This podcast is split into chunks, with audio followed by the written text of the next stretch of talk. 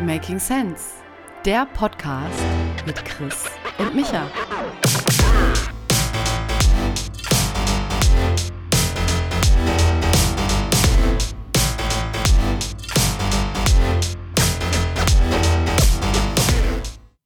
Christopher. Michael.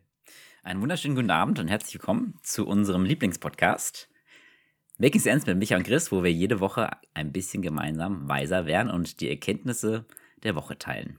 Wie geht es dir? Großartig. Super. Ein bisschen zu lang. Das geht, das geht kürzer. Okay. Ich habe mir den, den Andrew Huberman nochmal mhm. angehört jetzt und der hat ja wirklich so in einem, in einem Satz fünf Worte oder so, mhm. was sein Podcast ist. Mhm. Okay, danke für das ja. Feedback. Ist äh, zur Kenntnis genommen.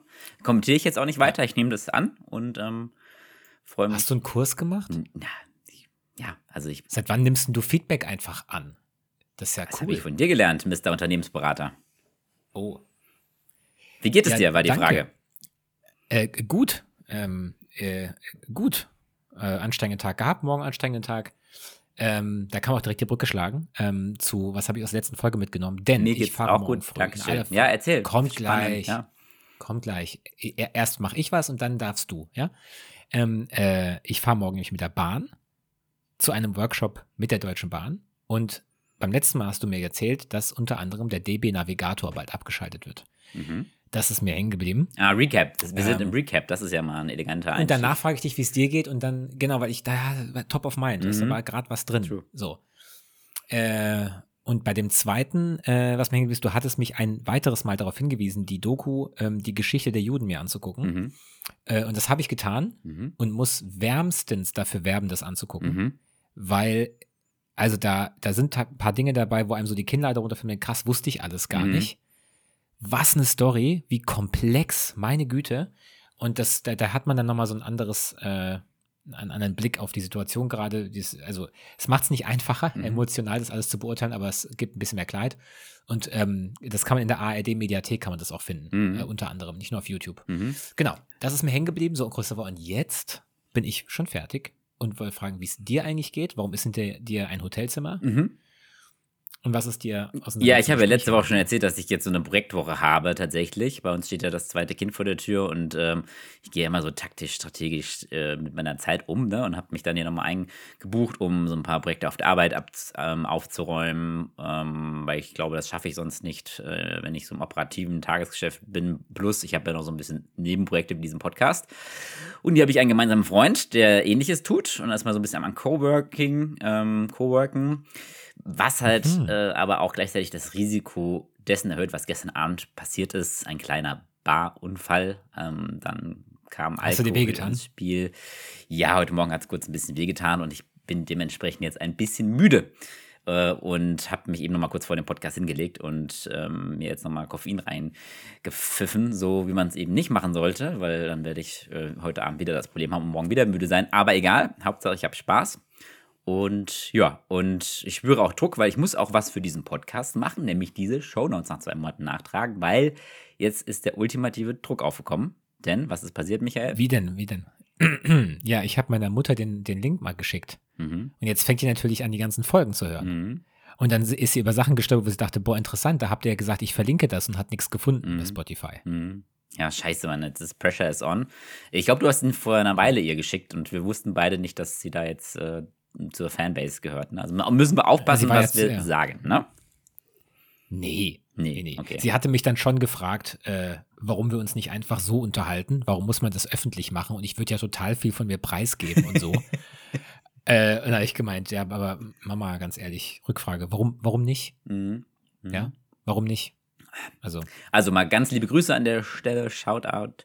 Und ähm, genau, ansonsten mein Punkt war jetzt noch das Recap zu machen, was ist mir von dir letzte Woche hängen geblieben, was ganz großartig ist, weil du warst ähm, ja letzte Woche wieder mit einem umfangreicheren Thema dabei, was mich auch noch ähm, hier gleich dazu veranlasst, die Frage an unsere Zuhörerinnen und Zuhörer zu stellen, ähm, uns Feedback zu geben von der Gewichtung her zwischen Wissensnuggets, was ich auch häufig mache mit vielen Zahlen und so, so nice to knows oder so, ach, ist, ist ja ein Ding äh, versus äh, ja mal 20 Minuten einem Thema Raum geben hier im Podcast.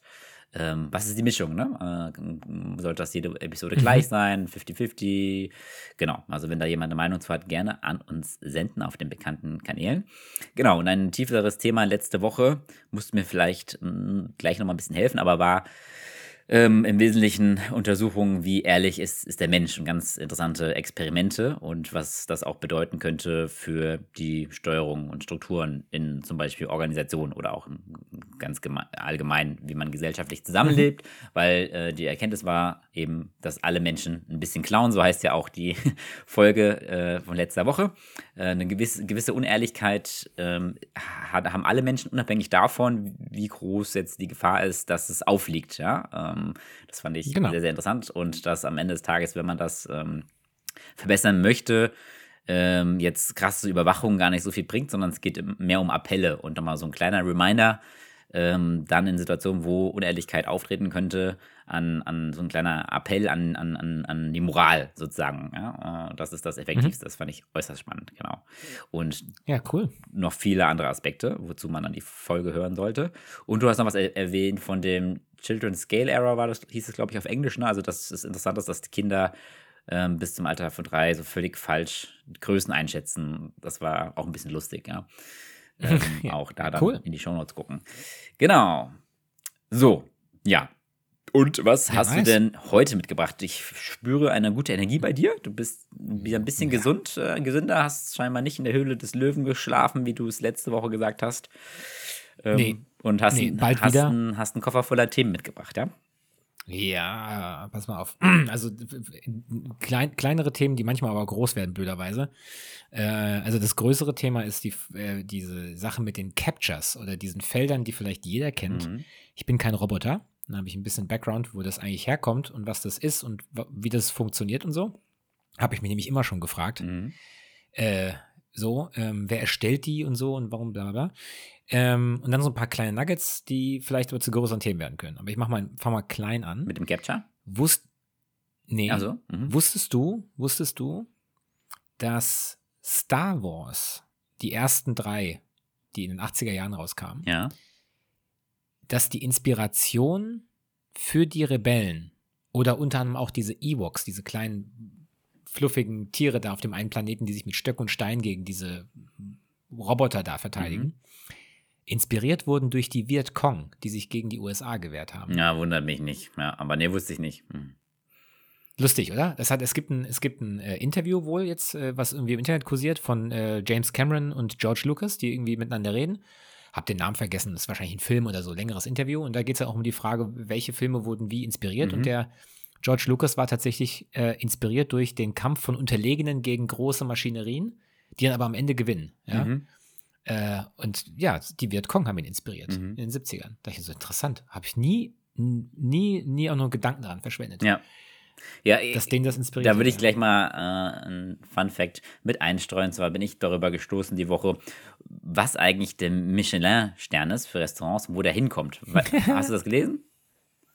Oder weißt du was darüber? Nee, nee, nee, ich habe ich hab mal was gelesen, weil ich mich immer gefragt habe, warum, warum Michelin ist doch dieses, dieses Reifen Symbol-Ding. Genau. Was hat das mit, mit, mit Essen zu tun, ja? Ja, und tatsächlich ist so, ich habe da irgendwie nie drüber nachgedacht, dass das ja der gleiche Name ist wie der Reifenhersteller. Und tatsächlich gehört es aber zusammen. Und zwar war die Idee vor über 100 Jahren bereits, dass sie Leute zum Autofahren motivieren wollten. Also vollkommen die andere Intention wie 100 Jahre später. Ja, hey Leute, fahrt mehr Auto. Und die hatten okay. quasi drei Kategorien. Einen Stern von wegen echt ein gutes Restaurant. Zwei Sterne ähm, ist, ist, ist so gut sogar, dass es sich lohnt, da mal einen Umweg hinzumachen. Und drei Sterne ist eine ganze Reise wert. Ja, das ist so der Gedanke dahinter gewesen. Oh, wow. Fand ich, fand ich sehr witzig. Genau, und wie kam ich drauf? Weil ich gehört habe, dass ähm, die jetzt ihr Angebot ausweiten und jetzt auch Hotels bewerten. Aber da, ja, logischerweise dann nicht mit dem Sterneprinzip. Das wird ein bisschen Konfusion auslösen, weil da gibt es ja, ja, schon ja, das Sterneprinzip. Ähm, und da ähm, vergeben sie jetzt Schlüssel. Ja, sehr, sehr kreativ. Ja. Ich hätte gedacht Reifen, aber okay. Schlüssel.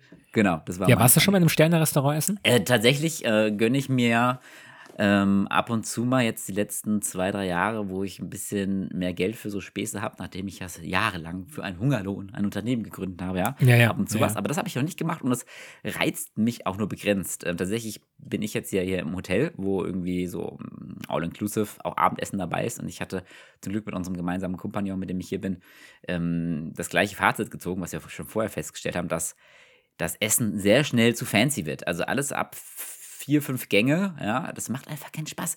Du, das ist dann keine richtige Portion, du musst warten, du kannst nicht am Stück essen, du weißt nicht, was es ist. Es ist so Geschmacksverwirrung, weil es werden immer komische Dinge miteinander kombiniert. Es kotzt mich an. Ähm, und wir haben das jetzt am ersten Abend gemacht. Am zweiten Abend haben wir gesagt, ey Leute, können wir nicht einfach eine Portion Nudeln Schnitzel haben? mit Pommes Ja, genau, eine Portion Nudeln haben. so eine Gemüselasagne oder mal ein Steak ähm, als was Besonderes und das haben wir dann auch gemacht, ja. Ähm, und heute habe ich als Abendessen nur einen Proteinriegel. äh, genau, aber nee, im Sterne-Restaurant war ich noch nicht, aber ich, man kann da ja auch wahrscheinlich nicht nur in Gängeform essen, deshalb werde ich es irgendwann mal machen, aber tatsächlich bockt mich das nicht so, ja. Ja, ich habe das genau einmal gemacht. Äh, wir haben einen Gutschein geschenkt oder äh, äh, ich kenne jemanden, der mit dem Inhaber dieses Restaurants in Köln verwandt ist. Deswegen habe ich mir gedacht, komm, ja, klar. supportest du mal der Family. Mhm. Und das Restaurant heißt Potkind. Das äh, ist jetzt kein, ich bin nicht gesponsert hier und so. Das ist einfach nur ein sehr empfehlenswertes Restaurant, weil du im Prinzip äh, Geld bezahlst für ein Menü, du weißt aber nicht, was es sein wird. Das heißt, du, du darfst lediglich angeben, das und das esse ich nicht. Ähm, aber am Tag selber erfährst du, du weißt nur, wie viele Gänge es gibt, aber nicht, was dann genau kommt. Mhm. Und die Leute erklären dir das elaboriert, du kannst dann entsprechend noch ein Weinmenü dazu bestellen, aber eigentlich kannst du auch beim Essen belassen. Mhm. Ähm, ganz kleine Hütte, muss lange vorbestellen, dass du da, also da, das ist jetzt ein riesen Massenbetrieb, sind wirklich ganz klein alles. Und da habe ich das erste Mal gegessen. Das hat, glaube ich, einen Stern, meine ich. Und ähm, habe ich mir mit meiner Frau mal gegönnt, um dann danach festzustellen, es war ein wunderschöner Abend. Mhm. Aber jedes Mal, wenn dieser Kellner kam und uns erklärt hat, was wir da jetzt essen, ich, ich habe mich so blöd ja. gefühlt, weil ich dachte, ich habe ich, ich hab keine Ahnung, was das ist. Ich habe das Gefühl, das ist Perlen, ich bin eine Sau. Also ich, mhm. ich kann dir sagen, wenn ich es im Mund hatte, es schmeckt gut. Schön ausgedrückt, ja? ja. Vor allem kommen die dann auch zwischen den Gängen oder auch während du isst, zweimal pro zehn Minuten fragen, ob alles in Ordnung ist und ob es denn gut schmeckt, ja. Es ist so. Das hat er nicht gemacht. Okay. Mhm. Das, hat er, das hat er nicht gemacht. Äh, der hat dann nach jedem Gang gefragt, ob es geschmeckt hat. Klar, mhm. weil es ja auch bei denen Experiment, die wissen ja nicht, ob du das mhm. magst oder nicht, weil du bestellst ja nichts aus der Karte. Aber hey, ich kann das nicht mal wiedergeben, was der mir dahingestellt hat. Mhm. Und ja, ja. Du, ja, du machst Also Making Sense wäre so, also man kann es probieren, aber für die meisten Menschen ist es wahrscheinlich äh, nichts, ja, sozusagen. Ja. Bisschen, ja. bisschen Goofy, um hier direkt das nächste Nugget einfließen zu lassen, weil Goofy ist das Jugendwort des Jahres geworden, wo ich dachte, Moment mal, sind wir jetzt zurück in den 90ern, ja, äh, aber. Ja, komisch, oder? Ja, ja, also nach Cringe kommt Goofy. Ähm, kann man jetzt wieder benutzen, Michael. Das ist doch gut, oder? Goofy? Ja. Also sowas, sowas ist, äh, etwas ist komisch, das ist goofy. Ja, genau, ja. Aber den Unterschied zu Grinch habe ich noch nicht verstanden. Ähm, das nehme ich mal mit als To-Do, ähm, weil ich habe auch letztens einen Tadel gehört, wo irgendein Junge gesagt hat zu einem Älteren, ähm, es ist nicht alles cringe, ja, äh, weil der immer zu irgendwas Grinch gesagt hat, und dachte ich, oh mein Gott, ich weiß eigentlich auch gar nicht, wo, wo, wo fängt denn Grinch an und wo hört es auf? Und was zur Hölle ist jetzt Goofy, ja? Jetzt musst du noch aufpassen. Der Grinch mhm. hat was mit Weihnachten zu tun. Ja. Grinch. Also du musst auch noch mit der Betonung aufpassen, weil ähm, du redest ja nicht über das grüne Weihnachtsmonster, der, der Grinch, mhm. sondern cringe. Muss ja auch noch aufpassen, wie du es betonst. Ja. Wenn du mit den jüngeren Leuten redest, ne? mhm. ne? weil die kennen wahrscheinlich den Grinch schon nicht. Alles nicht so einfach. Ein ähm, anderes Wort, und jetzt bin ich nämlich hier on fire, um ein bisschen auf Betriebstemperatur zu kommen. Meine Güte. Ja, ist aber auch nur ein ganz kleines Ding. Vielleicht äh, finden die meisten auch nicht so spannend, aber ich habe, ähm, manchmal haben ja andere Sprachen ähm, so ganz besondere Wörter. Wahrscheinlich gibt es auch ein paar coole Wörter im Deutschen, was die anderen feiern, ja. Aber im Portugiesischen ähm also, du kennst ja Neymar, dieser Superfußballer, ja, der ist jetzt auch gar nicht mehr so gut, ein bisschen alt und verletzungsanfällig und der hat letzte Woche irgendwie da ein ja. Länderspiel gehabt und hat mal wieder enttäuscht. Und ähm, der ist ja auch mal so, ist ja ein Stürmer, der ist auch bekannt, dass er theatralisch fällt und so eine Drama-Queen ist, ja. Und ähm, der ist von diesem Superstar-Status jetzt ein bisschen in Verrufung gekommen und die Leute bezeichnen ihn auf Portugiesisch in Brasilien als Pipoquiero. Und das heißt ähm, ähm, äh, Popcorn-Verkäufer. Ähm, einfach weil er ganz viel Action-Drama uh. macht, blop, blop, blop, aber nichts dahinter ist, ja. Und dann haben die nach dem Spiel, da gibt es ein hervorragendes Video, bestimmt auch auf 9gag, läuft er so in, auf dem Weg äh, in die Kammer äh, nach dem Spiel, ja, und dann fliegt halt echt 1A, eine volle Popcorn-Tüte ihm genau auf den Kopf. Das ist, das ist zum Wegschmeißen, ja. Also finde find ich witzig. Also man kann sich einfach nicht vorstellen. Wir hatten ja letztens auch über den Beruf des Eindeutschers, der leider ähm, mhm. sehr keine, keine sehr große Berufsgruppe ist und vielleicht sogar es gar nicht mehr gibt, ja. Aber du kannst dir ja nicht vorstellen, dass du im Deutsch niemanden als Popcorn-Verkäufer bezeichnest. Ey, du bist so ein, du bist so ein Popcorn-Verkäufer, ey. Ähm, andererseits, haben, andererseits haben wir das Wort Schaumschläger, ist auch irgendwie eigentlich. Ja. Man darf dann auch nicht zu bildlich drüber nachdenken, wahrscheinlich, ja. Aber ich muss sagen, Popcorn-Verkäufer, das ist auf einer intellektuellen Ebene richtig übel beleidigend. ja, genau. Ja. Also, also, wenn mich jemand Popcorn-Verkäufer bezeichnet und weiß, was damit gemeint ist, oder wir den gleich das gleiche meinen, würde ich schon sagen, das war. Ja. Da wurde der Fädenhandschuh geschmissen. Ja, ja beziehungsweise da wurde ja dann auch die Popcorn-Tüte gesch geschmissen. ja, in dem Fall, ja, genau, das passt ja, ja alles. Ja. Großartig. Ja. Ich habe was anderes Randommäßiges. Bitte? Okay, dann ist, fangen wir heute mal mit der Random Section an. Sehr, sehr vergnüglich hier mit dir, please. Go ahead. Ja, pass mal auf. Und zwar Ibuprofen. Mhm. Habe ich heute Morgen Das noch. kennst du wahrscheinlich, ne? Ja, genau. Ähm, es ist wohl so, dass die schmerzlindernde Wirkung von Ibuprofen 800 Tabletten gleich ist wie die von Ibu 400. Denn Ibuprofen hat einen Ceiling-Effekt, was dazu führt, dass mehr Ibuprofen nicht zu mehr Schmerzlinderung führt. Wusstest du das? Hä, aber das, das äh, würde ich jetzt erstmal bezweifeln, weil warum gibt es denn das überhaupt? Das kann ich dir alles sagen. Woher weiß ich das? Weil ich natürlich mal wieder bei Twitter oder man nennt das jetzt ja X unterwegs war. Mhm. Und äh, da gibt es einen Mann, der nennt sich der Apotheker, der hat auch einen eigenen Blog, werde ich mhm. natürlich auch verlinken. Und regelmäßig über, äh, darüber informiert, was äh, Hintergründe zu Medikamenten, die gängigsten oder Mythen oder sowas. So eine riesige FAQ-Liste. Und ähm, die empfohlene Tagesdosis bei Ibuprofen ist ja 1200 Milligramm. Das gilt für das frei verkäufliche mhm. Präparat. Also, also das heißt, ähm, die empfohlen die maximale Tagesdosis. Genau, die maximale Tagesdosis bei der Selbstmedikation, mhm. wenn du nicht vom Arzt geschickt wirst und mehr zu nehmen, ist Und die 800er kriegst du ja auch schon nicht äh, frei verkäuflich, ne? Ja, Richtig. Ja. Und der Grund dafür, dass du die höher dosierten Einzeldosen nicht ohne Rezept bekommst, ist tatsächlich, um Missbrauch zu verhindern. Macht Sinn. Natürlich könntest du zwei 400er einschmeißen mhm. und hast dann quasi auch eine 800er genommen, aber es ist tatsächlich wohl so, dass das den Missbrauch verhindert, mhm. wenn du ähm, äh, wenn du kleinere Dosen nur kaufen kannst. Ja, in Interessant, das ist so einfach, dass es einen Unterschied macht, aber wahrscheinlich ist einfach den Ticken schwerer und es passiert wahrscheinlich ja. auch weniger Verwechslungsgefahr, ne, wenn du da was einwirfst. Richtig, ja, okay. mhm. genau so. Das nächste, der nächste Grund ist, ist, dass unter ärztlicher Aufsicht, also wenn ein Arzt dir das verschreibt, ist die empfohlene Maximaldosis 2400 mhm. Milligramm. Und der Grund dafür ist, dass Ibuprofen den Magen reizt. Mhm äh, und es kann, wenn man zu viel davon nimmt, also wenn man 2400 pro Tag nimmt, kann es zu Magenblutungen kommen. Und deswegen gibt es das nur unter ärztlicher Aufsicht normalerweise. Mhm. Ähm, und es gilt dann wohl so die Regel, wenn, wenn 2400 Milligramm deine Schmerzen nicht lindern, brauchst du ein anderes Schmerzmedikament, ja, mhm. dann, dann ist, sind die Schmerzen so schlimm. Aber der interessante Part ist tatsächlich der, äh, die, ähm, der Ceiling-Effekt tritt da ein, dass du quasi eine gewisse Menge Ibuprofen im Blut hast. Also der Wirkstoff heißt nochmal anders, muss man sich durchlesen. Aber Fakt ist, ab einem gewissen Grad lindert es nicht mehr Schmerz, es wirkt lediglich mehr entzündungshemmend. Ah, okay. Mhm. So, das heißt, eine 800er-Tablette lindert genauso viel Schmerz wie eine 400er-Tablette, aber sie entzündungshemmt mehr. Mhm.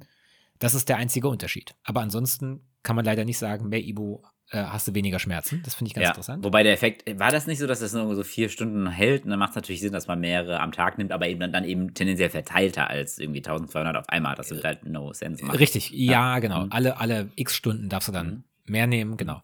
Ähm, so, das ist das eine. Und das zweite ist, das fand ich ganz interessant, weil du gerade vom Thema Kater gesprochen hast. Vielleicht wusstest du das schon. Der hat so ein FAQ auf der Seite. Das ist das Letzte, was ich dazu sage. Und die Frage ist, kann ich Ibuprofen bei einem Kater nehmen?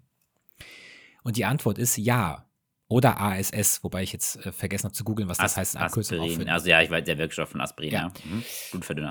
Nur kein Paracetamol. Bei der Einnahme von Paracetamol entsteht ein toxisches Abbauprodukt, das in der Regel vom Körper gut entgiftet werden kann. Wird zusätzlich Alkohol getrunken oder befindet sich Alkohol im Blut, wird das toxische Abbauprodukt vermehrt gebildet, wodurch Paracetamol auch schon in normalen Dosen gefährlich sein kann. Das heißt, making sense, wenn man Kater hat und Schmerzen hat, Ibo nehmen, nicht Paracetamol. Ja, oder Fand ich ganz interessant. Ja. Mhm. Den Rest kann man auf dem Blog nachlesen, ganz spannend. Mhm. Ähm, genau. Okay. Und weil wir jetzt schon bei irgendwelchen Messeinheiten sind und so noch eine ganz kurze Frage, Christopher, hast du dich jemals gefragt, mhm. wie viele Erden Planet Erden in eine Sonne passen würden? Wenn die Sonne ein leeres Gefäß wäre, man würde da so kleine Erdbälle reinpurzeln lassen. Was glaubst du, wie viele davon würden da reinpassen?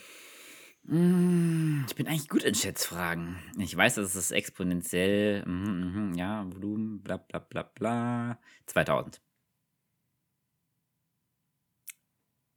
Ja, du hast dich ganz knapp verschätzt. Es sind 1,3 Millionen. Na, du, also wenn du, dir wenn du dir mhm. vorstellst, mhm. die Erde ist eine kleine Murmel und dann hast du ein großes rundes Gefäß, so das proportional die Sonne entspricht. Wow. Ja. Hm. Das ist eine Nummer. Ey. Schon groß. Ja, interessant, dass du jetzt hier mit Zahlen um die Ecke kommst, wo ich in Erinnerung habe, dass du äh, teilweise dich etwas überfahren gefühlt hast von der schieren Masse der Zahlen, die ich hier immer einbringe mit meinen Mios und Mias. Ja, das war es aber zu Zahlen. Okay.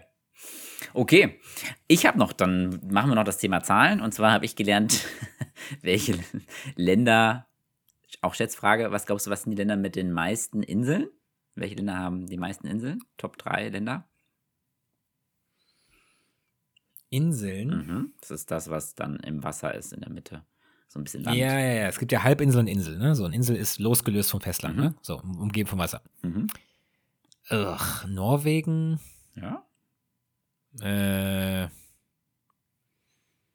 ja, Thailand nicht. Ich sag, ich, keine Ahnung, ich habe jetzt auch die Weltkarte nicht vor mir. Ich würde jetzt sagen, äh, Norwegen, ähm, äh, Griechenland und Norwegen und Griechenland sind die Top 2. Okay. Das ist natürlich unsere eurozentrische Sicht mal wieder. Weil Griechenland habe ja, ich auch ja. so in Erinnerung. Und ich war mal auf Indonesien, da wusste ich auch, es auch viele Inseln in Indonesien. Also Norwegen ist richtig, ist auf Platz 2.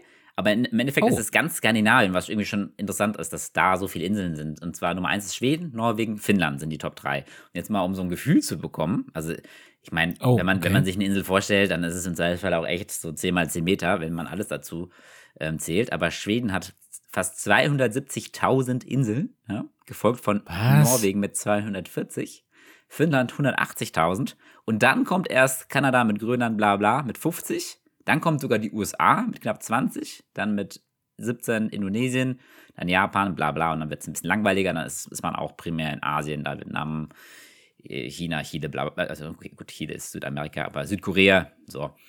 Genau, fand ich irgendwie ganz interessant. 200, wie viel hunderttausend Inseln? 270.000, also ist schon krass, ne? Schweden. Ja, genau, ja. Und jetzt, jetzt frage ich mich parallel, schätz mal, wie viele Inseln Deutschland hat? Fünf. also das ist ein bisschen zu schwach. Also, ich weiß es gerade nicht, ich google es mal live. Anzahl Inseln. Ähm, ja, was? Rügen, Borkum. Ah, oh, 77 haben wir immer, wenn man alles dazu zählt. 77 ist immerhin. Das ist ja auch was. Was zählt denn als Insel? Ja, das ist die Frage, ja. Aber wir wollen das nicht weiter vertiefen. Ähm, Gut, so spannend ja. ist das Thema ja, ja. auch nicht. Äh, war einfach so ein bisschen random Fact. Und was ich ansonsten noch gelernt habe, ist, dass, äh, gut, manchmal gibt es ja so Learnings, hast du jetzt auch mit der Sonne geteilt, äh, was im Universum und in der Weltgeschichte oder in der Universumsgeschichte alles abgeht. Das ist äh, einfach unvorstellbar. Und ähm, man, man, wir wissen ja, dass Zeit relativ ist, ne? Und was mir gar nicht so bewusst war, also wir wissen, das Universum dehnt sich aus, bla bla. Ähm, aber dass äh, das halt auch eine Auswirkung hat auf, wie schnell die Zeit ähm, vergeht, was auch immer wieder lokal abhängig ist von Schwerkraft, bla bla. Aber so insgesamt sagt man, dass äh, die Zeit heutzutage fünfmal langsamer vergeht als kurz nach dem Urknall. Ne? Also das hat auch diese, neben der räumlichen, auch diese zeitliche Komponente. Das ist echt interessant. Das versuche ich mir immer so abstrakt vorzustellen, weil wenn du guckst, wie sich Insekten bewegen und was für eine Auffassungsgabe die haben, ja, dann denke ich mir auch, sag mal, die denken doch jetzt nicht so viel schneller. Die müssen doch wirklich das irgendwie langsamer erleben, so als würden wir das Leben wie bei hier Podcast Geschwindigkeit, Audio Nachrichten ja. abspielen, dass die es irgendwie auf 0,3-facher Geschwindigkeit erleben. So stelle ich mir das ein bisschen vor, dass ähm, ja vor, viel, vor ein paar Milliarden Jahren alles fünfmal schneller ging, ähm, wobei du dann wahrscheinlich auch ah, Moment, wie würdest du es dann wahrnehmen? Würden wir es dann genauso wahrnehmen wie jetzt? Hm, ich weiß es nicht. Ja. Oder würde unser Organismus überfordert jetzt sein, weil wir ja, jetzt bräuchten wir halt einen schlaueren Menschen. Aber ja, ich stelle mir das so vor, dass einfach, wenn 24 Stunden heute ein Tag ist, dann war einfach vor nach dem Urknall der Tag fünfmal schneller rum. Mhm. Aber haben wir dann fünfmal schneller gedacht? Hm, das ist eine Frage. Da fragen wir doch mal unseren Freund ähm, und äh, der alles, der ja, alles kann. Max A. Weiß. Max A. Punkt, ja. Schreibe ich mir auf. Ja, ja, genau. Das finde ich gut. Max A. Punkt Zeit ja. erklären. Okay, notiert. Super. Und das letzte, was ich noch gelernt habe, war ähm, die, über, etwas über die Cola-Diplomatie. Hast du vielleicht aber auch gelesen in unserem What Happened Newsletter. Das, ähm, ja. Nein, das, das, stand nicht in den Newsletter, das hat mir ein Kollege erzählt. Ähm, und zwar das. Ich wollte gerade sagen, weil ich, ich habe falschlicherweise Ja gesagt, weil ich habe gerade überlegt, während ich dieses lange Ja, ja. gesagt habe, so, nee, eigentlich nicht. Ähm, dass Staaten teilweise, auch die USA, auf Konzerne zurückgreifen und die, äh, die, die, die, Cola ist wohl die Firma, die in den meisten Ländern ist, bis auf Nordkorea und irgendein zweites in allen Ländern der Welt. Und wenn die dann irgendwie diplomatisch was platzieren wollen oder ihre Bürger zurückholen wollen oder sonst was, greifen die immer auf die Infrastruktur von Cola zurück, weil die halt immer Leute vor Ort haben und Logistik und so weiter und so fort. Ja? Das heißt also, in der Außenpolitik hat schon die letzten Jahrzehnte immer relativ viel äh, auf Cola gesetzt. Ähm, das fand ich irgendwie ganz interessant, macht irgendwie auch Sinn, fand ich ein witziges Making Sense. Ja, so kann es auch gehen. Jo. Ja, interessant. Ich, ähm, äh, ich habe noch was Lustiges aus diesem mhm. besagten Newsletter. Äh, fand ich ganz lustig. Ähm, Excel. Ja.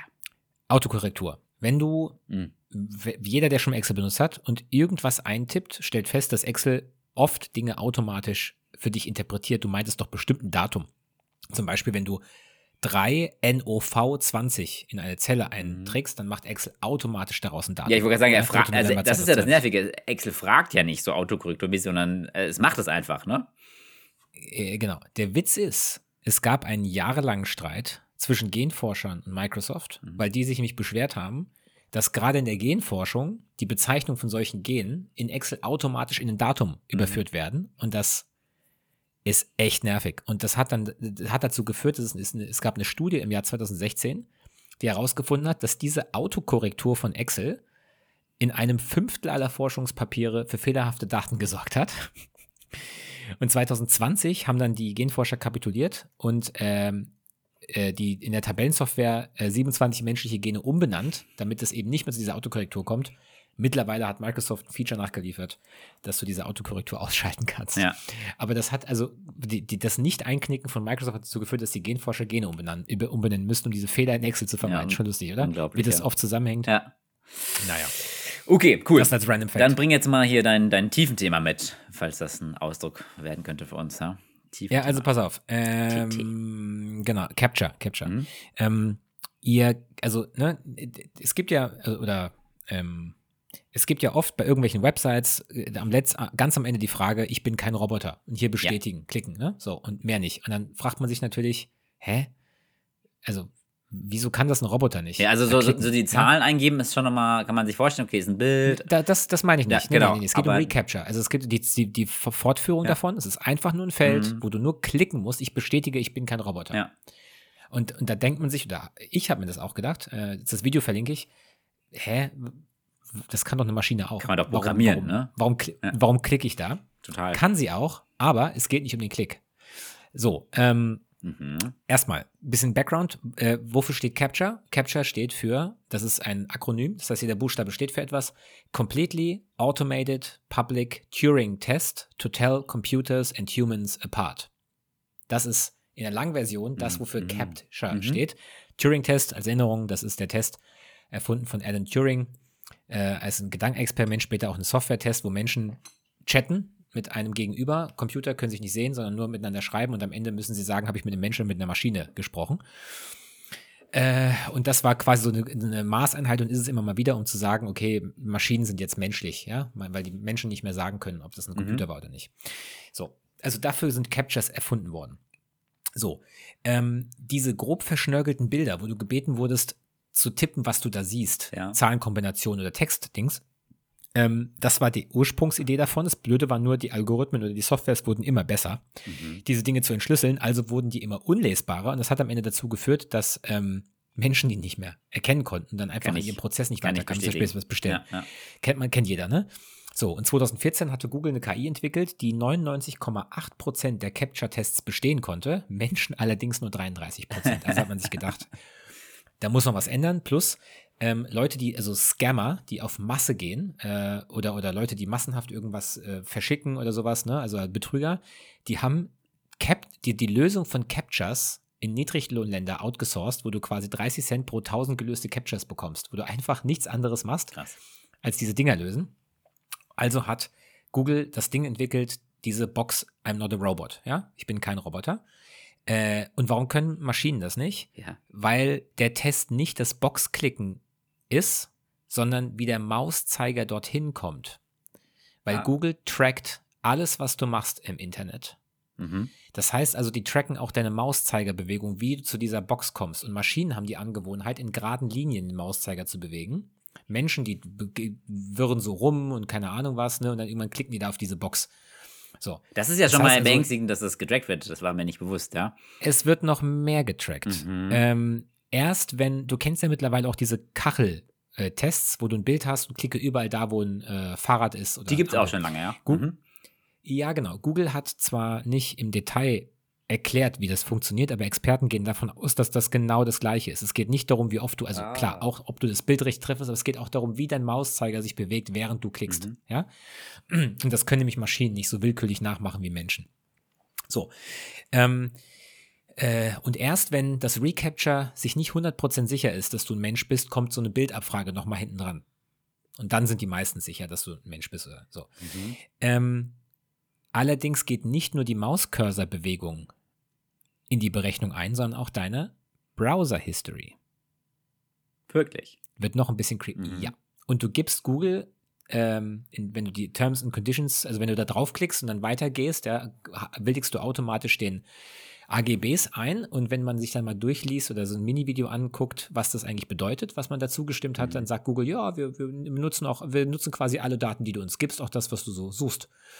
Und das heißt also, dieser Algorithmus im Hintergrund checkt auch deine Browser-History, weil eine Maschine sehr wahrscheinlich nicht nach dem letzten Skandal von Beyoncé gegoogelt hat oder wie ich nach Kitas im Umkreis von zwei Kilometern. Das machen eher Menschen als Maschinen. Mhm.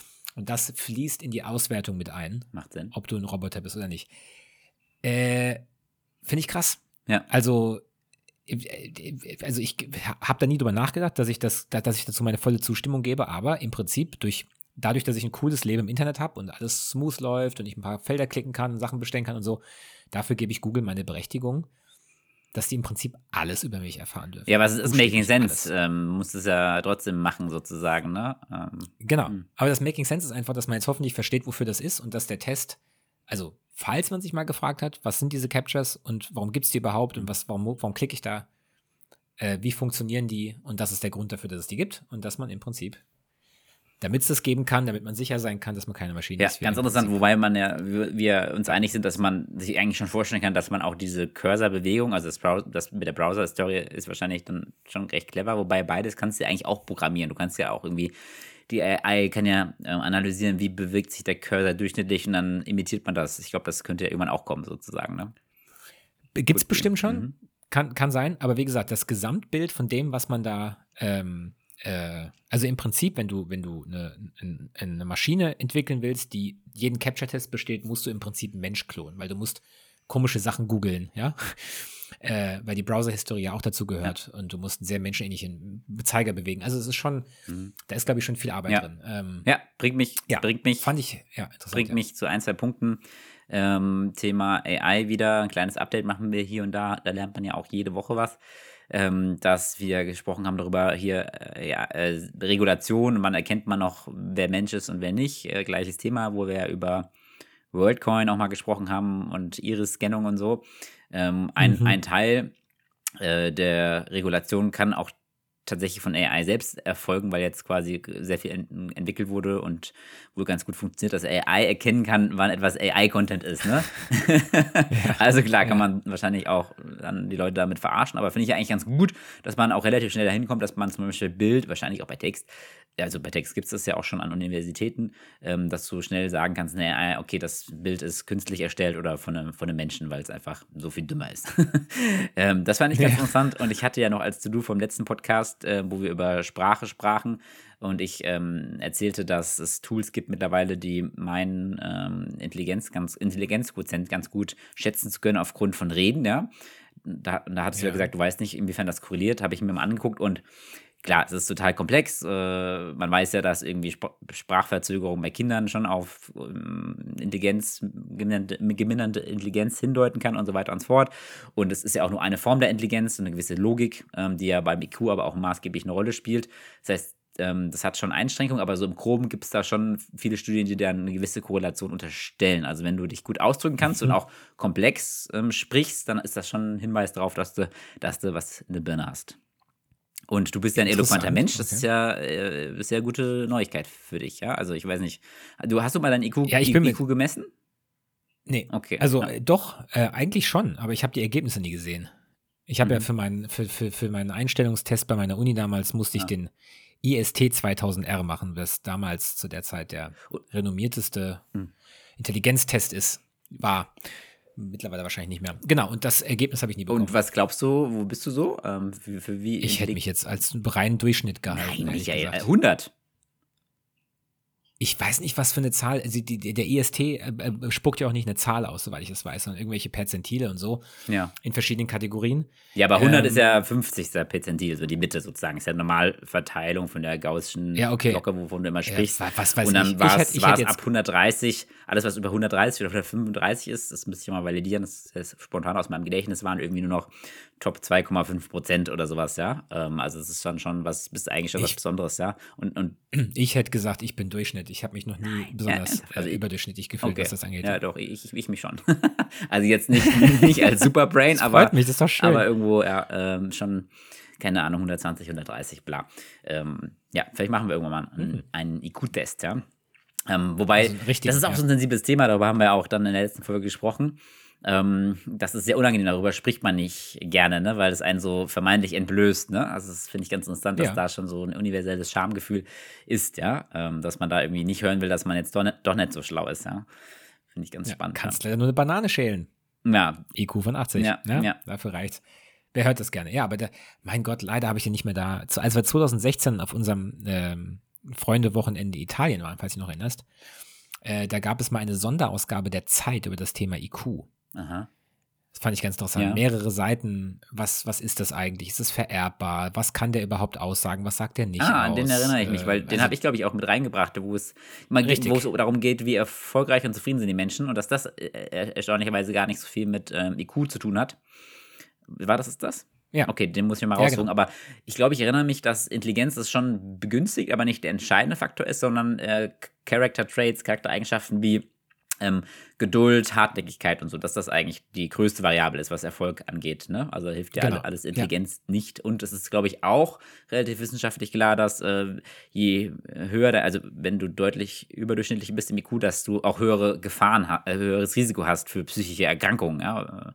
Weil du wahrscheinlich ja. zu viel nachdenkst. Ja, ähm, ja es, es, ist leider Deshalb so. Deshalb dieses dumm und glücklich ist auch gar nicht, also zu dumm macht es, glaube ich, irgendwann vielleicht doch ähm, schwer. Das klingt jetzt auch gemein, aber ich glaube, so in der Mitte, Durchschnitt, hat man auch tendenziell die wenigsten Probleme. Das ist jetzt so mein, meine steile Hypothese, ja.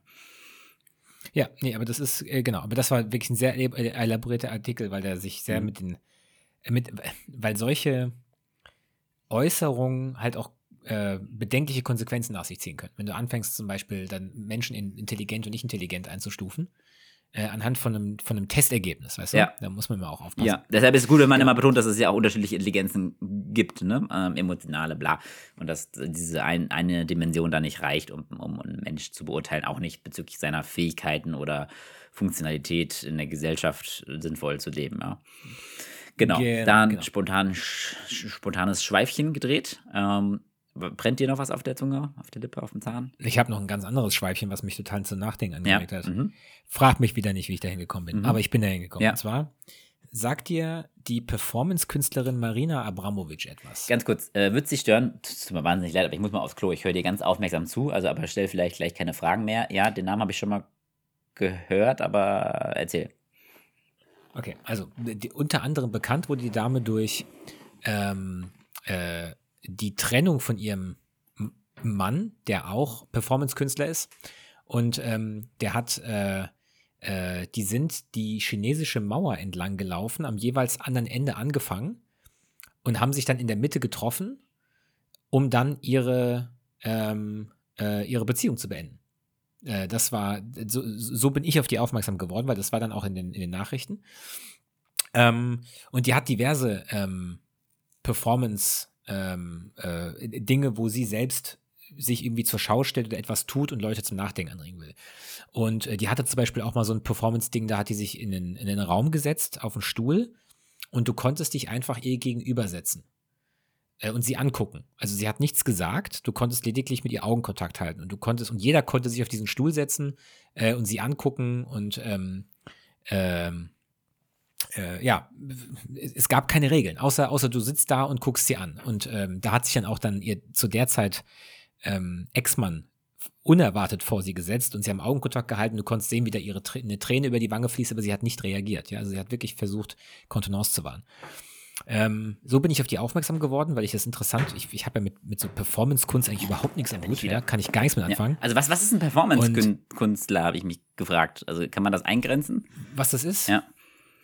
Da also, naja, das ist, ähm, mhm. äh, was, sagt, was sagt Wikipedia? Ähm, äh, als Performance-Art oder im deutschen Sprachraum auch kurz Performance wird eine situationsbezogene, handlungsbetonte und vergängliche künstlerische Darbietung eines Künstlers oder einer Künstlergruppe genannt. Also etwas, was in einem Moment passiert und danach ist es vorbei. Was ja alles Beispiel, im Leben ist, aber okay. Ja, aber wie zum Beispiel du als Künstler sitzt dann da in einem Raum und bietest Menschen die Möglichkeit, du sitzt irgendwie acht Stunden lang auf einem Stuhl und jeder kann sich dir gegenübersetzen. ja, also es geht schon darum, dass du was Ungewöhnliches machst und wo das Ziel ist, dass Leute sich das angucken und ja, bestaunen. Genau. Okay. Und Wikipedia sagt noch, die Kunstform hinterfragt die Trennbarkeit von Künstler und Werk sowie die wahren Formen traditioneller okay. Kunstwerke. So, also im Prinzip der Künstler wird zum Kunst. Mhm. Objekt. Und diese Dame hat etwas gemacht in den 70ern, was ich total krass fand und gar nicht wusste und mich so ein bisschen zum Nachdenken hat. Und zwar hatte die eine Performance, die hieß Rhythm Zero, mhm. ja? also Rhythmus Null, 1974. Und die Performance war folgendes. Sie hat sich, ähm, sie hatte ein Schild um, ähm, auf dem stand, also da war ein Tisch neben ihr und da waren 72 Objekte drauf. Also alles Mögliche, von einem, von einem Wein und flauschige Sachen zum Umhängen bis zu Messern äh, und sogar einer Pistole mit einer Kugel. Mhm. Und sie sagte auf dem Schild, hier sind 72 Objekte auf dem Tisch, die jeder an mir benutzen kann, wie er oder sie will. Ähm, ich bin das Objekt und während der, während der Performance übernehme ich die volle Verantwortung für, was für, für alles, mhm. was passiert. Und das Ganze geht sechs Stunden lang. Wow. Und dann stand die im Raum mit diesem Schild und dann dieser Tisch mit diesen ganzen Objekten. Wie gesagt, Dinge, wo man ihr mit wehtun kann und Dinge, wo man ihr mit, mit Gutes tun kann. Und was glaubst du, ist passiert? Ja, immer diese psychologischen Experimente, das ist echt eine große Leidenschaft. Ich finde es immer das super ist, spannend. Das ist eine Kunst, das ist eine Kunstdarbietung. Ja, könnte auch ein Experiment aber sein. Aber gleichzeitig auch ein Sozialexperiment, ja. Was glaubst du, ist passiert? Ja, ich glaube jetzt nicht, dass die Leute äh, äh sehr gewaltvoll wurden, glaube ich nicht. Aber was genau, weiß ich nicht. Ähm, also, es fing damit an, dass die Leute wohl sehr wohlwollend mit ihr waren. Also Leute haben ihr Blumen umgehängt, so eine Blumenkette oder, oder sie gestreichelt oder, oder ihr irgendwas in die Hand gegeben, was Schönes. Und irgendwann. Kam der Penis ins Gesicht? Nee, anders. Also irgendwann fing es an, gewalttätiger zu hm. werden. Mhm. Das heißt, es gab sogar einen, kein Scheiß, der hat ein Messer genommen und hat ihr in den Nacken geritzt und ihr Blut getrunken zum Beispiel. Nein, aber was hat, es gab aber ein, Pech. Es gab ein, es, es gab einen anderen, das Problem war, sobald die erste Aktion anfing, die nicht mehr wohlwollend war, ah, ja. ist es ein sich selbst verstärkender mhm. Effekt geworden. Mhm. Am Ende hat jemand ein Messer genommen und ihr die Klamotten vom Leib geschnitten. Mhm. Dann haben sie sie irgendwie durch den Raum getragen, äh, irgendwo hingelegt und angeordnet, als würde sie sterben. Also ganz komisch, aber halt dann schon oben, oben ohne, also fast nackt. Mhm. Ähm, äh, es wurden ihr auch Verletzungen mit dem Messer zugefügt, was jetzt aber, aber, aber sie hat nicht darauf reagiert. Also sie war ja ein Objekt, das heißt, man hat zwar gesehen, dass ihr, dass ihr Tränen Krass. die Wange runterlaufen, aber sie hat nicht darauf reagiert, weil sie darf nicht, weil das ist ja ihre Performance. Und der Punkt, wo es gekippt ist, wo dann die, ähm, die Security von dem äh, Ort, wo das stattgefunden hat, einschreiten musste, war, dass eine Frau die Pistole genommen hat und hat die Kugel da reingetan. Wow äh, und hat die geladen und hat sie der Marina Abramovic in die Hand gedrückt und an ihre Schläfe gehalten und wollte sehen, ob die, ob die Künstlerin abdrückt. Hm.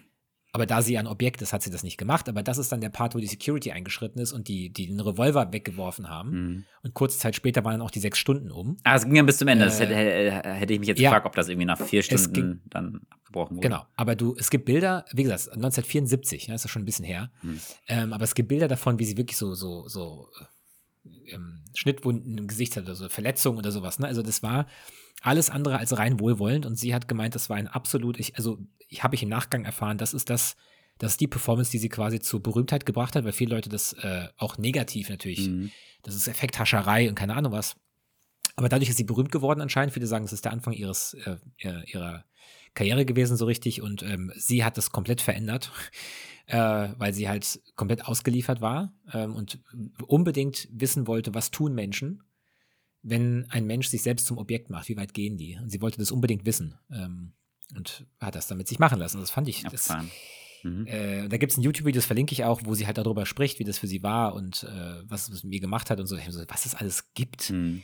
Äh, aber klar, sowas bewegt mich. Ich kann dir aber nicht sagen, warum. Was, mich noch, äh, was ich mich noch gefragt habe, als ich eben auf der Toilette war, war, die haben sich auf der chinesischen Mauer getroffen, um Schluss zu machen, äh, abgesprochen oder was? Ja. was? ja, ja. Okay. Ja, der, der, der, der Ulay, so, so heißt der Künstler, mhm. ähm, der war lange Zeit ihr, ihr, ähm, ihr Partner, Frank-Uwe Leisiepen, ein Deutscher. Mhm. Ähm, der, ähm, äh, ja, der, der, die haben auch zusammen Performance-Kunst gemacht. Die haben zum Beispiel ein Stück gehabt, wo die oft sich gegenseitig einfach nur angeschrien haben. Mhm. Also die standen da und haben sich einfach nur angebrüllt. Sowas machen die halt. Äh, genau, und die haben festgestellt, dass die Beziehung wohl nicht mehr so läuft und sie haben quasi entschieden, äh, Schluss zu machen. Okay. Am Ende einer auf sich zu bewegen und die chinesische Mauer hat dann sich dann da angeboten. Ja, eigentlich haben sie ja schon dann vorher gedanklich Schluss gemacht, ja. Naja, egal. Ich bin immer beeindruckt, wenn Leute aus ihrer Verrücktheit irgendwas ähm, Konstruktives machen und wenn es in Anführungszeichen nur Kunst ist. Also habe ich auch halt Respekt vor. Ne? Also auch ein erfolgreiches Leben, könnte man sozusagen sagen.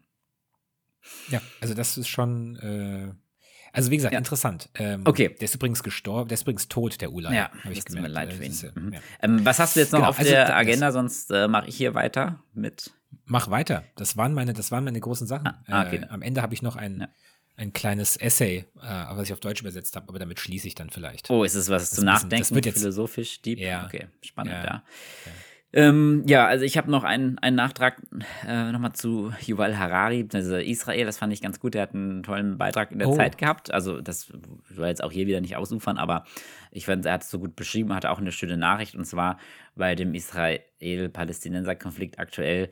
Man muss sich einfach vorstellen, dass äh, wenn jemand ganz schlimmen Schmerz ähm, empfindet, dann ist das Empathievermögen komplett ausgeschaltet, ne? Das, was irgendwie auch Sinn macht, ne? Und dass du dadurch natürlich in Situationen kommen kannst, wo beide Seiten, wenn sie sich dann gegenseitig verletzen, wie es jetzt in dem Krieg so ist, sowas voller Schmerz ist, dass die sich halt wirklich nicht mehr reinfühlen können in das Leid des anderen und dann eben auch entsprechend handeln und dann vermeintlich barbarisch sind. Das erklärt so ein, ein Stück weit, äh, warum die so asozial sind und dass dann die radikalen Palästinenser, die Israel überfallen haben, wahrscheinlich eine Art von Leid auch vorher schon erfahren haben, weswegen sie dann Kinder ähm, getötet haben und so weiter und so fort. Ja? Ähm, und er ist ja selbst Israeli, der Harari, und äh, ruft so ein bisschen zur Besonnenheit auf und sagt, naja, man muss halt irgendwie schaffen, da wieder Ruhe reinzubekommen, damit Empathie wieder möglich ist. Und als gutes Beispiel, was ja irgendwie auch einleuchtend ist, hat er ja auch hat er dann Deutschland gebracht, Deutschland und die Juden und Israel nach dem Holocaust, wenn man es schafft, sich danach wieder zu versöhnen. Das muss doch eigentlich uns Menschen zeigen, dass alles möglich ist. Das fand ich irgendwie ganz, fand ich irgendwie ganz schön. Hat halt nur ein bisschen gedauert, ne? Ja, ich weiß gar nicht, also das ist auch eine gute Frage. Ähm, wie schnell ging das denn? War der Krieg um und dann waren weniger Nazis an der Macht und dann ab 1946 war schon wieder alles Friede, Freude, Eierkuchen oder war das zumindest in den 50er dann geritzt? Ich kann mich da gar nicht einfühlen, wie so das Sentiment war hier in Deutschland. Habe ich auch nie was drüber ja, gehört der, oder gelernt, auch im Geschichtsunterricht. Ähm, das fehlt mir auch so ein bisschen. Aber was waren jetzt seine, seine also seine Message ist quasi äh, mit genug Abstand. Ja, cool bleiben und dann irgendwie, also das Internation, dass es eine internationale Verantwortung ist, dass die sich jetzt selbst nicht helfen können, dass du von außen da quasi Ruhe bringen, reinbringen musst, was ja sozusagen auch die Grundidee der UN ist, was aber halt nie so wirklich gut geklappt hat oder in den seltensten Fällen, ja. Ähm, deshalb ja, wäre es vielleicht gut, wenn. Ist ja. ja. nicht unser Hauptthema, weil ja. wir sind ja alle keine, wir sind ja Noobs, wie der Gamer sagen würde, mhm. was das angeht. Trotzdem würde ich gerne mal von dir wissen, äh, weil es jetzt auch in den Nachrichten war, dass der Gutierrez, das ist ja der, äh, ich glaube, das ist, oh, oh, ist das der Vorsitzende, das ist der ähm, Generalsekretär der, der UN. Ja. Mhm. Ja, Was hat er gesagt? Ich habe nur die Schlagzeile Gutierrez. gelesen, dass er irgendwie. Äh der hat gesagt, dass Israels Vorgehen im Gazastreifen eine kollektive Bestrafung sei. Und der UN-Botschafter von Israel fordert Konsequenzen und einen Rücktritt. Und da würde mich doch einfach mal interessieren, wie du das Ja, es ist, es also ist auf jeden Fall so, weil ähm, wenn sie das Land abschotten und dann ist ja klar, dass das humanitäre Katastrophe mit sich bringt. Ähm, ich glaube, wir Deutschen sind halt, halt so ein bisschen historisch natürlich auf Israels Seite und ähm, grundsätzlich kann man, wenn man jetzt nicht ähm, da äh, sowieso schon aus dem arabischen Raum kommt, so stelle ich mir das zumindest vor, so, so ein Stück weit mehr, ein Stück weit mehr Verbrechen jetzt von Israelis akzeptieren, einfach, weil es halt natürlich, weil die wurden ja angegriffen und sie verteidigen sich ja nur und somit haben sie ein bisschen mehr Diskretionsspielraum in der Toleranz der anderen, dass sie da jetzt ähm, ja. hart draufgehen und genau, weißt du, was ich meine? Deshalb glaube ich, bewertet man das wirklich nicht ganz objektiv, ja. Ähm, mhm. Oder wie, wie siehst du das? Nee, nee, ich habe da, ich, das, mein, mein Problem ist, und das ist grundsätzlich bei solchen Themen das Problem, ich habe äh, äh, ich habe dazu keine Meinung. Okay. Ich habe nur Emotionen und die wechseln ja. teilweise täglich. Ähm, das, das Gefühl, was einfach nur bleibt, ist, äh, oder richtig, äh, ich habe so eine israelische Reporterin im, im, im Ohr, die bei irgendeinem so Video, was ich bei 9 gesehen habe, irgendwie in der, in, der, in, der, in der Zuschalte darüber redet und sagt, ja Leute, was zum Teufel ist denn bitte eine angemessene Reaktion auf sowas? Also ihr, also das, das war ein amerikanischer Newscenter, glaube ich, und sie sagte dann relativ, also noch moderat, aber in Rage, ähm, ihr redet von, von angemessen, was zum Teufel, wie reagiert man angemessen darauf, dass hunderte von Zivilisten abgeschlachtet wurden? In einem, in einem Hate Crime. Also da ging es mhm. nur darum, Schmerzen zuzufügen. Wie reagiert man auf sowas denn bitte angemessen? Ja? Ähm, und da habe ich mir gedacht, ja, verdammt nochmal. Richtige, also faire Frage, gibt es, glaube ich, keine Antwort drauf. Und auf der anderen Seite mhm die Emotion, dass du ein, ein, asymmetrisches Gefälle hast von, von diese kleine, dieses kleine bisschen Land da unten, äh, eingeschlossen von Israel auf der einen Seite und von Ägypten auf der anderen Seite und da fliegen Bomber drüber, die einfach alles platt machen. Ja, ja aber schon, und, also jetzt nicht so Zweiter Weltkrieg mäßig, Flächenbombardements sind es ja nicht, ja. Nein, aber, aber, aber du, du, du, also zu glauben, dass das da irgendwie, also das, das ist ein, da geht, also da gibt es ein Machtgefälle, ein ganz offensichtliches Machtgefälle. Ja. Äh, und das ist ebenfalls schwer zu ertragen, weil du halt weißt, dass da zwei Millionen oder sowas Menschen leben in dem ganzen Gazastreifen und die Versorgung ist weg und ja. Hilfsgüter kommen nicht an und so denkst du ja, boah. Ja, aber ich glaube, was, man könnte sagen, wenn man sich halt an grundsätzliche Regeln noch hält, was ja da UN-Konventionen sind und so, was ja dann, wenn ich es richtig verstanden habe, nicht der Fall war, wenn sie quasi äh, abschotten und die Versorgung einstellen, dann ist es halt doch ein bisschen too much. Also wer sozusagen an die Menschenrechte ja, ja, sich genau. grundsätzlich halten, das wäre, glaube ich, ähm, angemessene Reaktion, so im Groben. Äh, en Details schwierig zu beurteilen. Das Interview, von ja. dem du sprichst, war aber nicht dieses Al Jazeera-Interview, oder? Wo so eine arabischstämmige. Nee, das war, das war nein, nein, nein, nein. Das war, das war ein Interview mit dem Hamas-Chef, genau. mhm. ja. äh, der ein bisschen in die Mangel genommen wurde. Ähm, äh, von einer palästinensischen, äh, oder weiß gar nicht, ob es palästinensisch war, aber es war auf jeden Fall eine arabisch mhm. sprechende äh, Reporterin. Ja die ihn wirklich mal befragt hat, so nach dem Motto, habt ihr euch das, habt ihr das zu Ende gedacht? Äh, seid ihr wirklich der Meinung, ihr habt euch damit geholfen? Ja. Äh, und die Reaktionen der anderen Länder sind jetzt bisher ziemlich verhalten ausgefallen. Mhm. Äh, habt ihr euch da mehr erwartet oder was ist jetzt hier der Masterplan? Ja, und hat sie gesagt, ähm, na, die Konsequenzen, dass jetzt die eigene Bevölkerung ja so sehr leidet, ne? ob, ob, ob ihm das genau. klar ist, ob, das, ob er das wirklich für so sinnvoll hält. Ne? Ah, da waren richtig schwache Antworten. Ja, also ich, ich fand, das, das, das Schöne daran fand ich zu sehen, nein gut, so ein bisschen Vernunft ist hier und da dann doch, äh, weil der Hamas-Führer hat da ja sicherlich nicht mit solchem Gegenwind gerechnet, dass auch jetzt mal in einem nicht westlichen Setup da irgendwie so kritische Fragen gestellt werden. Das fand ich ein bisschen positiv sozusagen, ja. Ja, das Video kann ich auch mal verlinken, weil das ist mal, äh, also, also es scheint authentisch zu sein. Das ist ein Mitschnitt aus, einem, aus einer Fernsehshow gewesen. Äh, und äh, ist halt mit englischen Untertiteln, ganz offensichtlich, ähm, äh, in, in ähm, in arabischer Sprache, aber das mal zu hören, mhm. wie der Hamas-Chef auf sowas antwortet und von einer Frau befragt wird, die ihm nicht unbedingt wohlgesonnen mhm. ist, es war ganz interessant, muss ich ja. also das mal einfach sich mal im Original anzuhören und nicht nur über Total, ja. zweite und dritte. Dann würde ich jetzt mal das nächste Thema aufmachen. Das äh, hat nur, glaube ich, äh, von, von, vom Wort her eine Schnittmenge mit dem, worüber wir jetzt gesprochen haben, aber es war eines der Themen, die ich die letzten Folgen immer mal ansprechen wollte, aber ich wusste, dass es ein bisschen länger dauert. Ich würde gerne mehr lernen. Ich hatte dich schon mal vorgewarnt über GFK, gewaltfreie Kommunikation, ja. Ähm, mhm. Weil ich merke einfach, das Thema höre ich seit Jahren ja immer wieder und ich wusste auch lange Zeit nicht, ist es irgendwie sowas esoterisches oder Quatsch, aber du hast es dann echt äh, immer mehr, wenn es darum geht, Kommunikation in Unternehmen bis hin zu Kindererziehung. Was weißt du darüber? Weil du hast ja dann beruflich auch schon zu tun gehabt. Wie kann ich mir das vorstellen? Kannst du mal, äh, ich glaube nämlich ist ein Großteil der Bevölkerung Bevölkerung uns abholen und, und das Thema heranführen. Was ist das? Wo kommt das her? Wie kann man sich vorstellen und so langsam den Weg bereiten? Das finde ich super spannend, weil ich möchte dann gucken, gehe ich da tiefer rein, weil ich hatte jetzt schon den Eindruck von dem, was ich da hier und da mal gelesen oder reingehört habe, dass da schon mal äh, Potenzial dahinter steht, wenn man das mal so betrachtet und da irgendwie Elemente versucht ähm, zu, umzusetzen. Teach me. Äh, Nicht dein Lieblingsthema? Also, Warum? Nee, also das, weißt du, das Problem ist in der, in der, ähm, als ich Psychologie studiert habe, ähm, Wirtschaftspsychologie. War, also Wirtschaftspsychologie, genau, aber ich, ich, ich rede jetzt über den psychologischen Teil des wirtschaftspsychologischen Studiums, ja.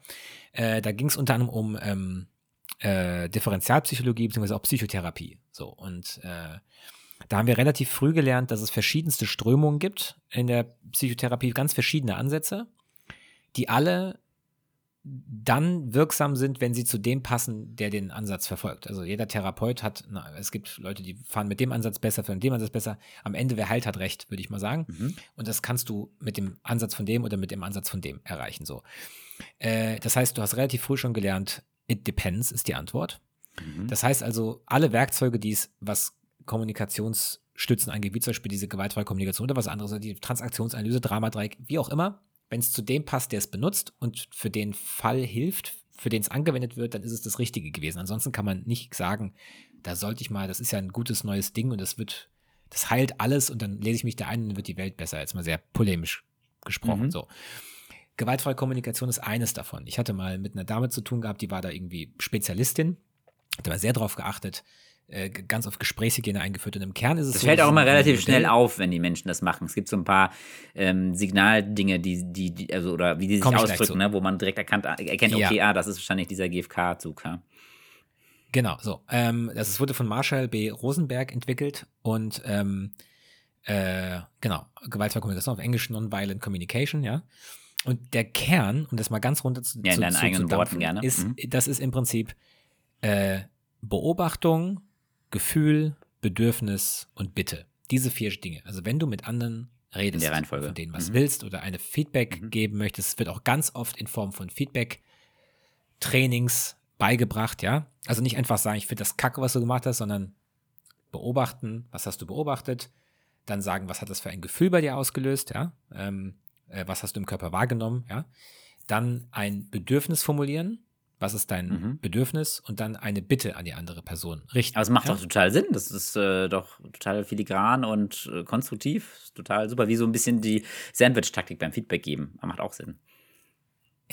Ja, natürlich. Und das ist, das ist, äh, ja, ja, es macht Sinn. So.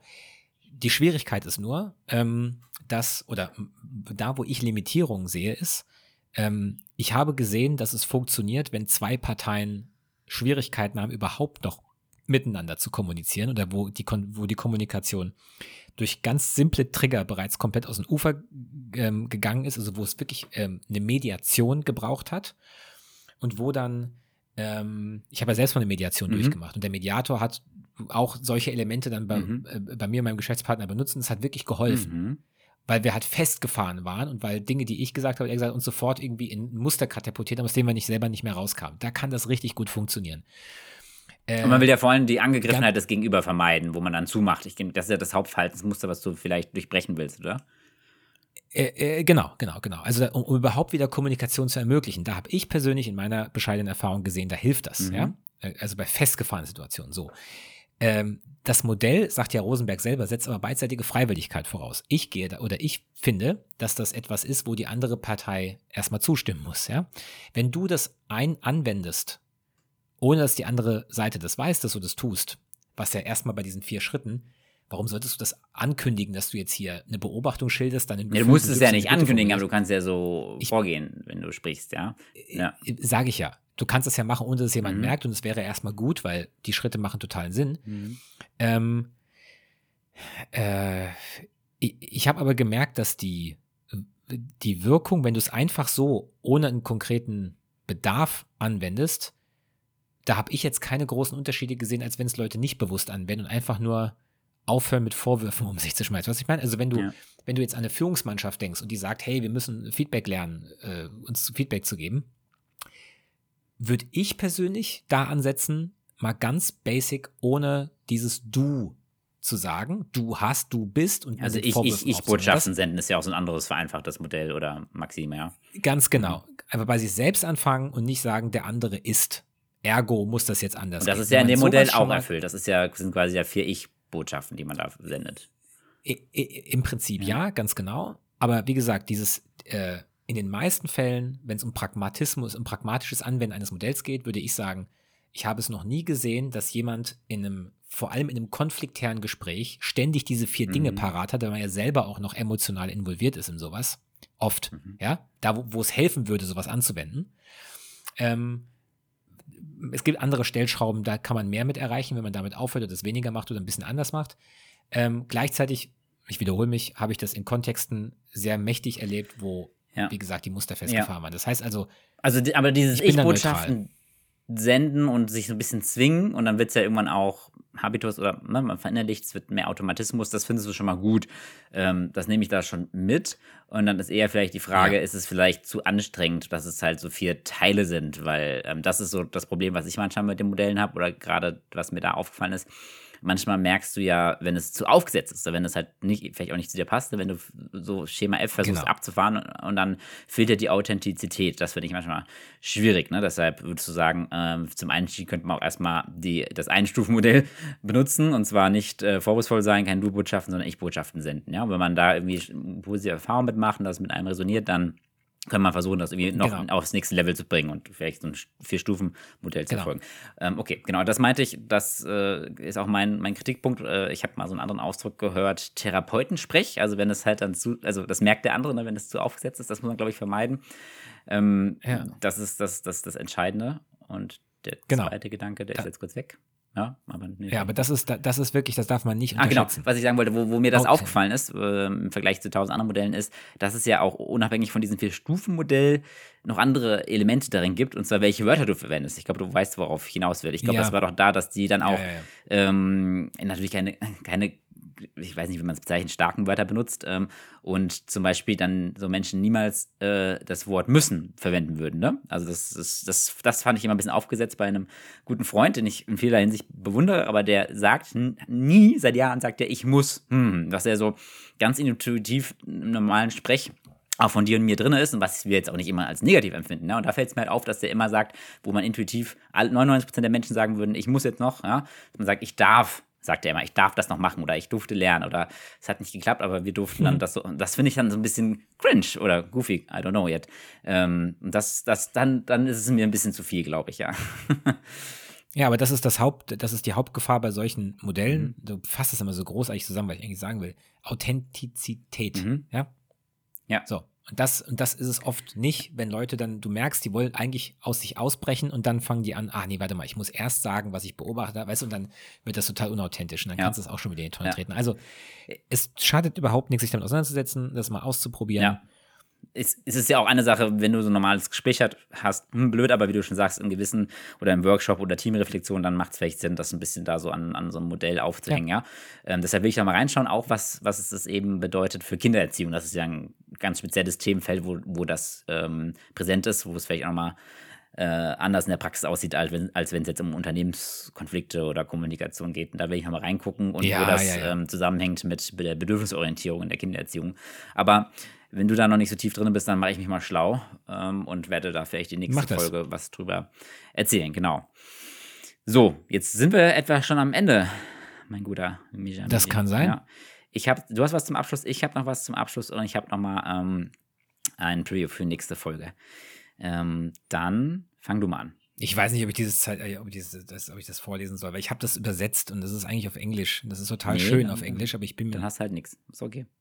Nee, dann ich lasse das mal okay. weg. Ich finde okay. das nicht so gut. also da, dann mache ich einfach spontan zwei, weil ich bin ja gut vorbereitet. Also nochmal eine Good News des Tages, hätte ich eigentlich vorhin bei den Zahlen ein, anbringen können, ist eine aktuelle Schätzung, die wohl immer ganz gut sind. Nächstes Jahr in 2024 werden 110 Millionen Menschen von der Unterschicht in die Oberschicht aufsteigen, ja, vor allem in China und so ein paar Ländern. Also, ja, die überspringen die Mittelschicht? Äh, ist doch in die Mittelschicht, ja.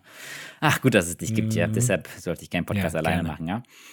Ähm, mhm. Genau. Und ich habe einen ganz tollen Film gesehen, den ich nochmal empfehlen kann. Ist doch, glaube ich, so mit mein Lieblingsfilm. Ich glaube, ich hatte ihn irgendwann schon mal erwähnt. About Time. Hattest du den gesehen?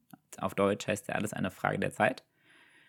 Nee, also nee. also fand ich, ist auch auf IMDb für eine, so eine Misch, äh, für eine, also es ist eine Kom Komödie, Liebesfilm, Fiction, so eine Mischung aus vielerlei Dinge, also eine sehr interessante Mischung.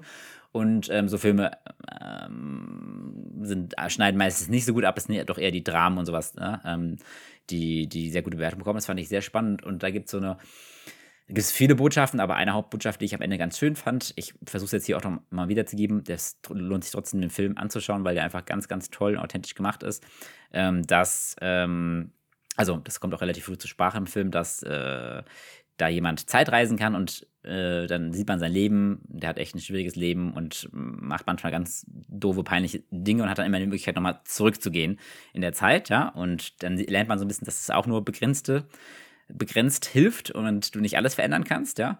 Und sein Key-Takeaway am Ende war, dass er das eigentlich gar nicht mehr macht und sein Leben so ein bisschen akzeptiert, wie es ist. Aber das, die eine Sache, die er macht, dass er jeden Tag zweimal erlebt. Er erlebt ihn einmal mit der normalen, also wie du es auch kennst, Anspannung und ne, der Problemlösungsmodus ist konstant in deinem Kopf an, ne? Und äh, du, dir fehlt manchmal so ein bisschen die Leichtigkeit im Leben.